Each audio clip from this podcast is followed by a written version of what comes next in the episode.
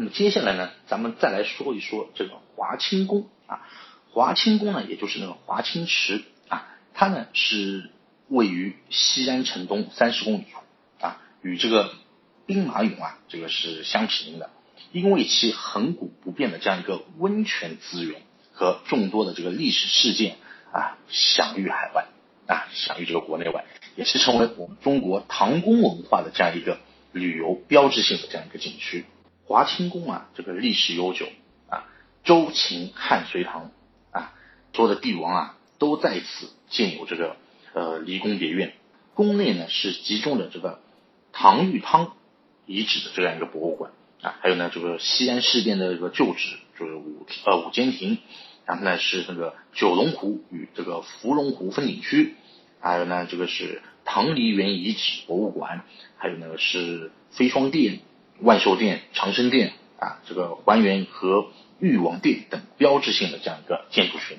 骊山温泉啊，因为这个开发利用较早啊。并且呢，是受到这个历代帝王的这个青睐，享有这个天下第一玉泉的这样一个美誉。早在六千年前的这个这个仰韶文化时期啊，这个江寨先民啊就开始利用这个骊山温泉了。然后呢，还有一个是那个唐玉汤遗址博物馆，这个呢就是像那个《长恨歌》啊当中所描述的这个杨贵妃出狱的这个场景啊，这个浴池所在地。在这个安史之乱之后啊，原来这个建筑呢已经是残存无几了。那么还有一个呢，就是那个西安事变的一个旧址华清宫的这个五间亭啊，是当年西安事变发生的这样一个地方。直到今天啊，五间亭的这个玻璃窗墙壁上面还保留着这个兵舰发生激战时的这样一个弹痕啊。每个房间的这个办公桌啊，包括它的这个椅子、床、沙发、茶具、火炉、地毯、电话等等等等。均是按照原貌复制摆放在那边的。五间亭呢是由西往东啊，这个依次就是这个秘书室，然后呢是蒋介石的那个卧室、蒋介石的办公室，还有部署当年进攻我们红军的这个会议室。侍从室主任钱大钧啊，这个办公室也在这边。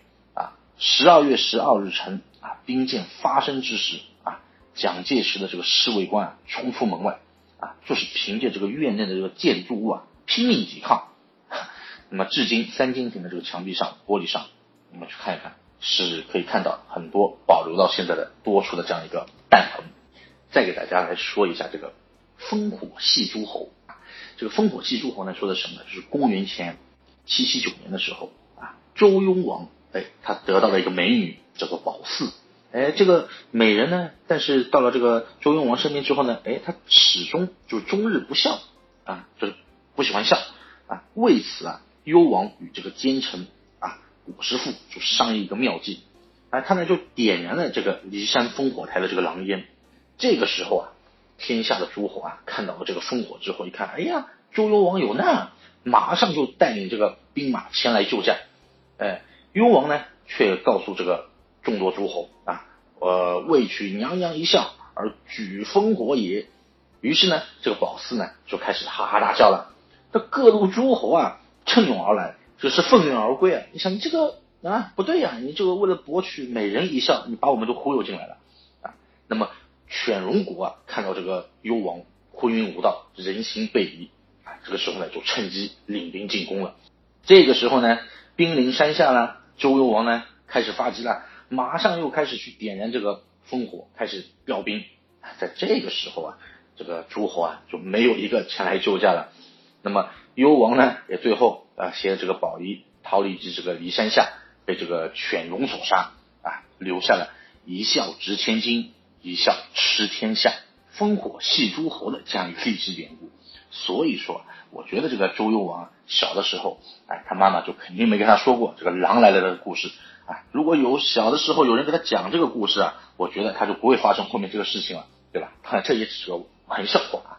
那么由此啊，这个。呃，烽火台啊，就是高耸在这个海拔啊九百一十三米的这个骊山啊，这个西秀岭第一峰台上的这个烽火台由此得名了啊。那么大家呢，就是去玩的时候呢，就是只能在这个景区内参观这些景点。如果想在这里去温泉洗浴的话呢，就必须要入住这个景区内的这个温泉酒店了啊，这个大家要注意一下的。